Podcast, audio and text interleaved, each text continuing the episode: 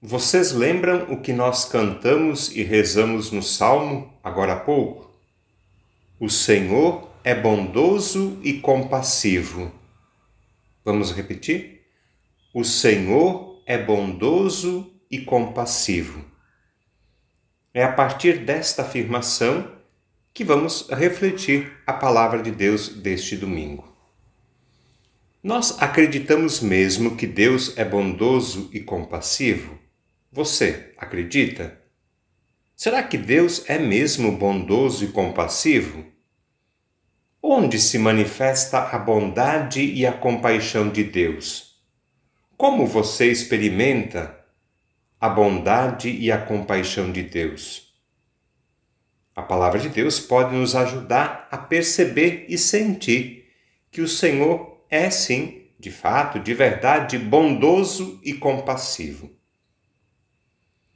A leitura do livro do Êxodo narra a vocação de Moisés. Ele foi chamado por Deus para liderar o povo no caminho da libertação.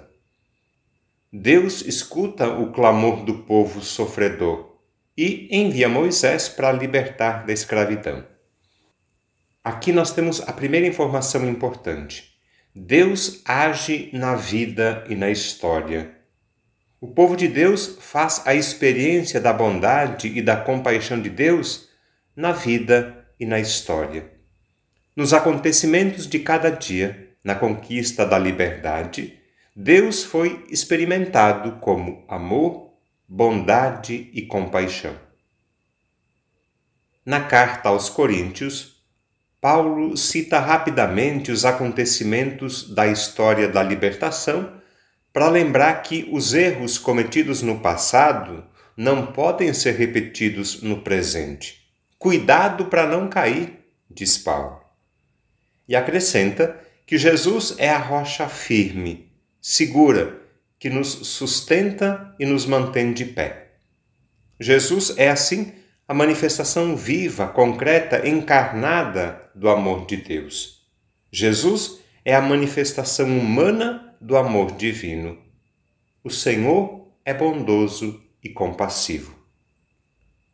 No Evangelho, Jesus revela a bondade e a compaixão do Pai contando uma parábola, a história da figueira sem frutos. Lembram? Deus é como aquele que cuida da figueira, investe nela, dá mais uma chance, mais um tempo, para ver se no futuro os frutos virão. A paciência de Deus nos impressiona e nos convida à conversão.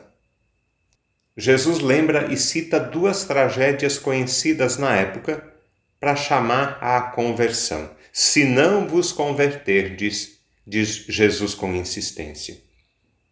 Aqui eu preciso lembrar que as tragédias não são castigos de Deus, hein? Eu sei que alguém pode pensar e talvez já tenha ouvido outras pessoas dizerem que a pandemia que vivemos é castigo de Deus. Não é verdade. Nenhuma catástrofe é planejada ou querida por Deus, nenhuma. Claro que nós podemos entender os momentos de crise e dificuldade como um sinal de que precisamos mudar de vida, melhorar. Tudo que nos acontece pode sim ser interpretado como uma oportunidade de mudar, um chamado à conversão um apelo para produzir bons frutos. O Senhor é bondoso e compassivo. É com esta certeza, certeza de que Deus nos ama e quer o nosso bem, sempre, a nossa felicidade. É com essa certeza que nós confiamos a Ele a nossa vida, o que somos, temos e fazemos.